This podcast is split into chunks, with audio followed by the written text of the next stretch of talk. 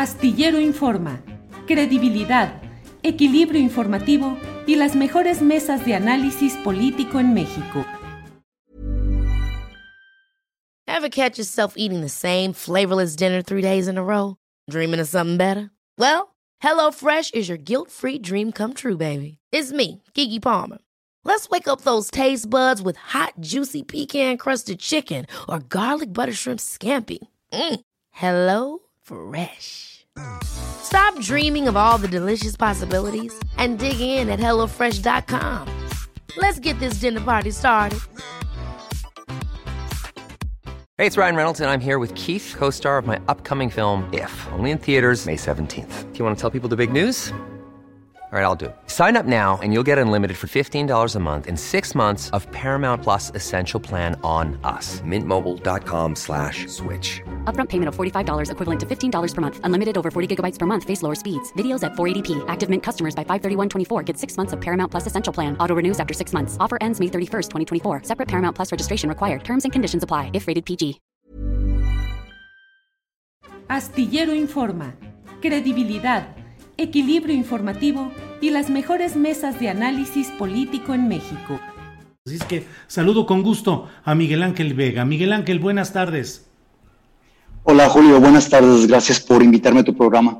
Gracias, Miguel Ángel. Poco se sabe de este trabajo, Miguel Ángel, de el fixer y lo que implica, lo que significa en la ayuda para que pueda haber la, pues los contactos, el contexto para la cobertura informativa de prensa internacional. Eh, ¿Cómo defines esto de fixer, Miguel Ángel Vega? Bueno, un fixer es un periodista, un fotógrafo, en realidad generalmente trabajan en medios de comunicación, que son contactados por medios internacionales que desean venir a México a realizar todo tipo de investigaciones para documentales, libros, noticias y generalmente como ellos no conocen a las personas que, que, les gustaría llegar, se tiene que hacer a través de ciertos personajes como, como mi figura, nos contratan a nosotros, eh, nos contratan y, y, ya dependiendo de lo que trate la investigación, es, es el trabajo que termina siendo un, un fixer en, en, el territorio en donde, donde habita. Miguel Ángel, eh, tu trabajo periodístico radicado en Sinaloa y específicamente en Culiacán, en los lugares más peligrosos para este tipo de, de, contactos y de trabajo como el que desarrollaste, no solo como periodista o como director de cine, sino en este caso como contacto para periodistas internacionales o fixer. Eh, ¿Cómo te metiste a este tema que resulta de entrada pues terriblemente peligroso? Yo, yo hice una película en 2008, ah, la película fue, no le fue bien en taquilla, entonces yo estaba de pronto sin trabajo y sin dinero y me contactaron unos periodistas de Los Ángeles preguntándome si podía ayudarlos a producir un documental sobre ah, narcotráfico. Y bueno, yo no tenía muchas opciones y acepté el trabajo. Ah, todo salió bien y al momento en que ellos se van me recomiendan con otros periodistas que están trabajando el mismo tema y así estos a su vez me recomiendan con otros. Uh, pronto me doy a conocer como fixer, eh, pero yo estoy eh, enamorado de mi carrera como director de cine. Quiero regresar a esto. Hago una, una, tercera película. La película me quedo a la mitad por falta de recursos y en ese momento me doy cuenta si realmente quiero terminar este, este, esta película antes que amanezca, voy a tener que trabajar como fixer por tiempo indefinido. Y para esto debo de convertirme en el mejor fixer y no limitarme únicamente a Culiacán o a Sinaloa, sino que voy a abrir contactos en Tijuana, en Mexicali, en Nogales, en Ciudad Juárez, en Jalisco, en Chiapas, en Ciudad de México, de tal manera que, me convertí en una figura uh, especializada en temas de seguridad que podía hacer investigaciones de todo tipo, no únicamente de crimen organizado, también me, me, han pedido carteristas en Ciudad de México, secuestradores, traficantes de órganos, de blancas, traficantes de armas, uh, coyotes que, mueven migrantes de, la frontera de México hacia el lado americano. Entonces he explorado todos los temas relativos con seguridad para yo poder ganar y aspirar a terminar esta película antes que amanezca. Miguel Ángel Vega, eh, estamos hablando sobre tu libro Fixer de editorial Aguilar pero entiendo que periodistas busquemos a quien conoce en un medio local los contactos, la información. Pero ¿cómo ganar y sostener la confianza de los jefes de estos cárteles, de estos grupos? ¿Cómo ganar y mantener la confianza y no terminen sintiéndose traicionados y actúen en contra tuya? Bueno, la desconfianza es el primer obstáculo que uno como fixer encuentra porque se va acercando a esos personajes a través de todo tipo de contactos que pueden ser ah, ah, conocidos, amigos, eh, excompañeros de la universidad, de la escuela, ah, incluso familia. vas haciendo todo tipo de conexiones y lo primero que les eh, viene a la mente cuando uno les plantea eh, el tipo de investigación, el tipo documental que se está haciendo, es que uno es agente encubierto de la DEA o agente encubierto del FBI o de la CIA y hay mucha desconfianza. Entonces, para de alguna manera aliviar esa desconfianza, yo empiezo a demostrar que las personas que vienen son en realidad, en realidad periodistas y esto, pues, este tipo de pruebas se hace con ah, ligas de reportajes que ya hayan hecho, con notas periodísticas, con libros que hayan publicado y en mi caso, a mí por lo regular como me conocen a través de otra persona. Y obviamente ahí hay, un, hay implícito una amenaza porque ellos dicen, ok, tú vives aquí, tú estás aquí, ah, sabemos cómo llegar a ti. Si algo sale mal, vamos a ir por ti, vamos a ir por tu familia y por quien quiera que haya intervenido en concretar esta conexión. Te vamos a hacer el acceso, pero nada más ten en mente esto. Entonces, obviamente que yo tengo que ser muy claro con el equipo de producción que viene y, precisar que estamos haciendo una investigación, una cobertura de alto riesgo que va a tener... Ah, va a tener muchas implicaciones si algo sale mal, porque uno de los compromisos que hace con ese tipo de personajes es que se les va a cuidar la identidad, se les va a cubrir el rostro, se les va a cambiar la voz en postproducción, se le, eh, no se está revelando nombres ni apodo de ninguno de ellos y tampoco se está definiendo en qué lugar o en qué casa de, seguridad se hizo la entrevista. Entonces es un trabajo muy complejo que toma en la mayor parte del tiempo semanas en abrir estas puertas, pero una vez que se abren las puertas ya eh, es cuando el equipo de producción entra. Y esto es muy interesante porque cuando la, audiencia ve documentales sobre narcotráfico o cualquier documental de alto riesgo en donde mira al corresponsal que se mete y, hace todo tipo de investigación, encuesta, lo que sea, se pregunta a la gente, ¿cómo hizo el corresponsal para meterse? Bueno, este trabajo es previo y se hace a través de personajes como yo. Eh, yo que estoy especializado en seguridad, eh, somos tres uh, fixers en el mundo que estamos realmente metidos en, hasta el tuétano en temas de seguridad. Y eh, creo que en, Río de Janeiro, en Brasil, hay uno, hay otro, y en, y en Siria o Afganistán está el otro que también se mete hasta el tuétano y que han ganado reconocimiento internacional por, por ser temerarios y por tratar de entender de primera mano eh, lo que está ocurriendo en nuestro tiempo y en nuestro territorio, que es el fenómeno del narcotráfico. Eh, la editorial Aguilar en la contraportada dice, El Fixer, el libro del que estamos hablando, no es un libro de ficción, los, la supera por mucho, sino el testimonio del reportero apasionado que libra atentados y jamás pierde la fe.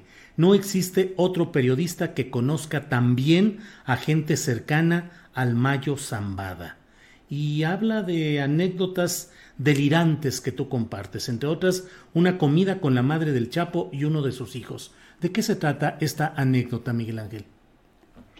Bueno, en una ocasión que estamos trabajando un documental para un periodista español que, por cierto, hace algunos meses fue muerto acá en España, David Beriain, fue muerto en, África por grupos terroristas. Él estuvo aquí en Culiacán trabajando un documental sobre eh, titulado Clandestino y nosotros hicimos la investigación y en una de tantas ah, fuimos a la casa del Chapo a hablar con doña Consuelo uh, Loera para preguntarle si, si, podíamos entrevistar a uno de sus hijos.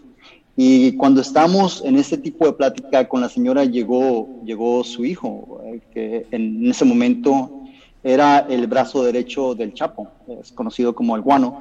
Y bueno, este, estamos platicando con él y es cuando comenta, este, le comenta a uno de mis compañeros, a Pablo, le dice, oiga, usted se parece mucho a un agente de la DEA que me está, que está, me, está investigando. Y obviamente Pablo negó, no, dice, yo no soy ningún agente de la DEA, yo soy periodista. Pero al poco tiempo ese señor insistió y pues obviamente que, que, es una situación crítica. Nosotros estamos asustados porque ciertamente una vez que estás con, con grupos que, que, están armados o que están o, o que pertenecen a, a, delincuencia organizada, pues obviamente estás en sus manos y le insistió y Pablo y, también yo estamos muy nerviosos porque no sabíamos en qué podía terminar uh, ese encuentro. Al final del día no pasó nada, pero son del tipo de experiencias que me ha tocado vivir y que se exponen ahí en el libro desde ataques armados de que hemos sido objeto uh, hasta falsos uh, periodistas o documentalistas que se acercan a mí con la intención de que los acerque con los líderes del cártel de Sinaloa pero como parte de mi trabajo es investigar también con quién estoy trabajando. Una vez que yo los detecto, yo los encaro y les pregunto que seamos, seamos claros respecto a quién, quién es esta persona. Entonces, en una ocasión te comparto esta otra anécdota. Uh, me contactó un, un, traficante de drogas de, de Estados Unidos que se, hacía, se, hizo pasar como documentalista y que quería hacer un, un documental sobre el, el cártel de Sinaloa. Y, pero yo lo empecé a investigar, no encontré nada de él y al, de pronto un día llegó aquí a Culiacán, hablamos y yo le dije que fuera. Se cortó. Disculpa, se, se, cortó. Sí.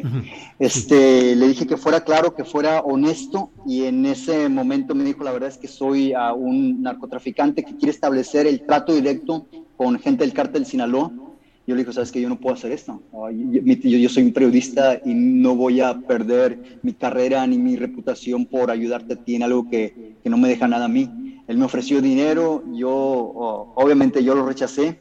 Pero bueno, eh, este es el tipo de, anécdotas que se encuentran desde ataques armados, desde falsos documentalistas, uh, hasta situaciones en, en donde vas desencadenando el verdadero, el verdadero problema que es el fenómeno del narcotráfico, y concluyes al final de que eh, ha, ha, sido una estrategia fallida por parte de ambos gobiernos,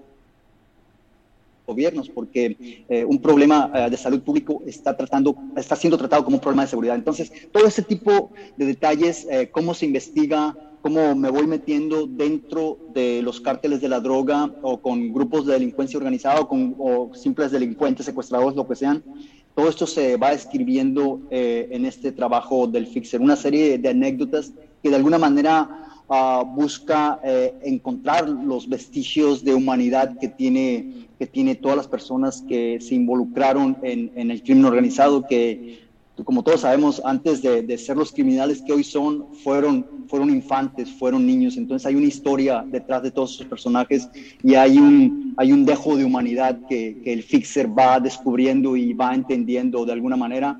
Y todo esto en un afán casi casi delirante por uh, concluir su proyecto de cine. Entonces es un libro sobre periodismo, es un libro que sobre lo, los protagonistas de, del crimen organizado, pero es también un libro de, de sueños. Y yo les digo a, a, mis compañeros que si yo tuviera que definir este libro en una sola palabra, diría emocionante.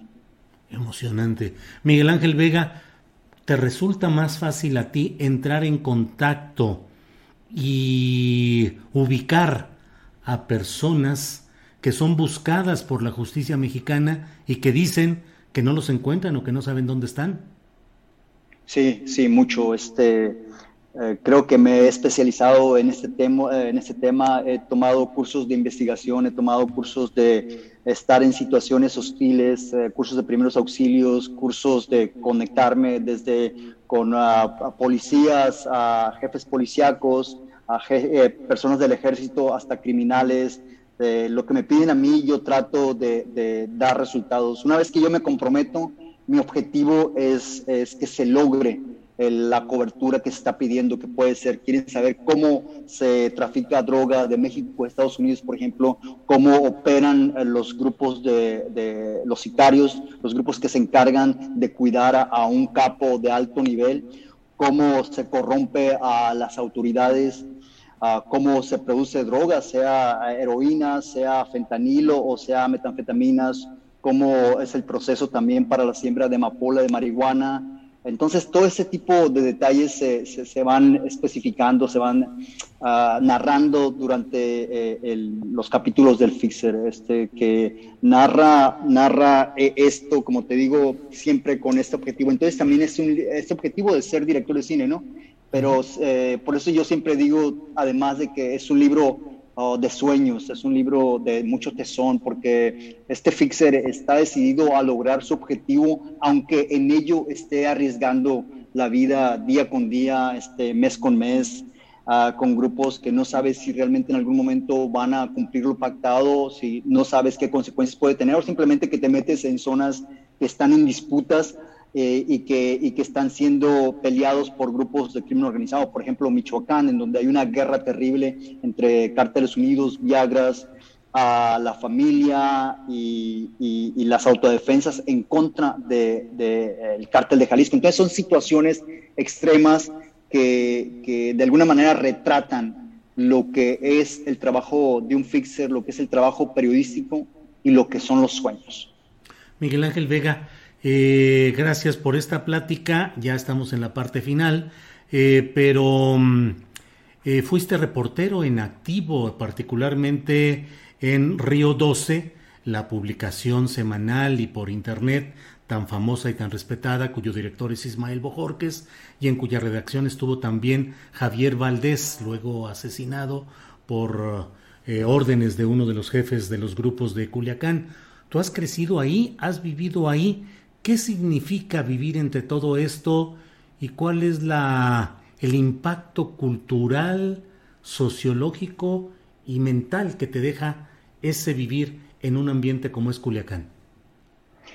Bueno, eh, estar eh, en eh, haber crecido en, en, la cultura culiacanense es muchas veces que casi todas las personas que vivimos en Culiacán conocemos o tenemos un pariente que eh, está involucrado de manera directa o indirecta en crimen organizado, ya sea porque consume la droga, porque la trafica, porque invierte en, el trasiego o simplemente porque investiga el tema. Entonces, de alguna manera, eh, esta cultura nos ha envuelto y a nosotros como periodistas o como académicos no nos ha quedado de otra más que investigar este tema que no, al que no elegimos sino que el mismo tema nos eligió a nosotros, nos absorbió y hoy es parte de, nuestra cultura. Hoy pienso, escuchas los narcocorridos, ves las series de televisión, ves muchos libros, como precisamente como El Fixer, donde se aborda esta, este fenómeno. Entonces, es, es una situación que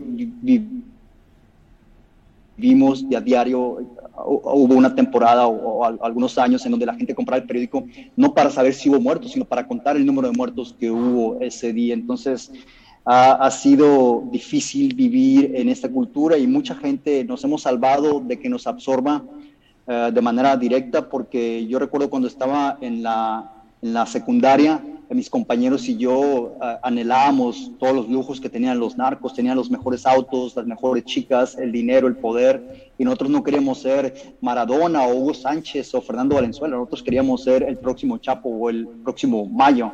Entonces es, un, es un dejo de, tristeza, hay ignorancia en este tipo de ideas, pero bueno, es la misma cultura que nos está absorbiendo y que está propiciando también que muchos jóvenes se inclinen por este camino delictivo. Que yo espero que, de verdad, tengo años esperando esto, que algún día esto cambie, pero tal parece que está empeorando la situación. Miguel Ángel, gracias. Ya el tiempo lo tenemos encima, pero no resisto preguntarte, tú que los conoces de cerca, a varios de ellos, en estos jefes del narcotráfico existe a fin de cuentas y en su circunstancia, ¿existe bondad? Sí, sí, hay un, a mí lo que me ha sorprendido es que yo he tenido oportunidad de estar con algunos jefes uh, del cártel Sinaloa y de verdad que te sorprenderías lo inteligentes que son, lo bien informados que están, Uh, y son, por lo general, son personas que se preocupan por sus familias.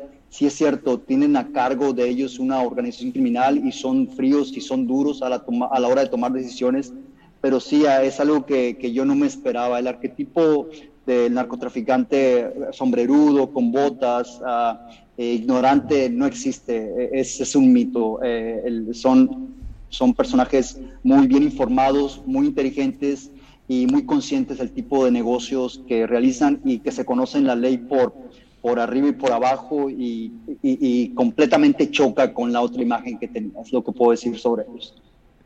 Miguel Ángel, muchas gracias, muy interesante esta plática, por desgracia el tiempo eh, nos eh, llega a la hora de, de pasar a la siguiente etapa de esta programación, pero aprecio mucho y espero que esta introducción sirva para quienes deseen asomarse a este libro Fixer de Editorial Aguilar. Miguel Ángel Vega, muchas gracias por esta plática.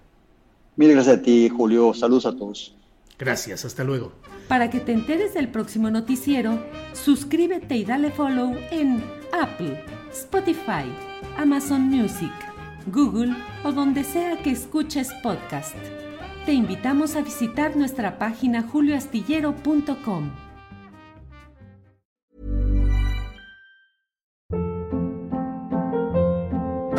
Hold up. What was that? Boring. No flavor. That was as bad as those leftovers you ate all week. Kiki Palmer here, and it's time to say hello to something fresh and guilt-free. Hello Fresh. Jazz up dinner with pecan-crusted chicken or garlic butter shrimp scampi. Now that's music to my mouth. Hello Fresh. Let's get this dinner party started. Discover all the delicious possibilities at hellofresh.com.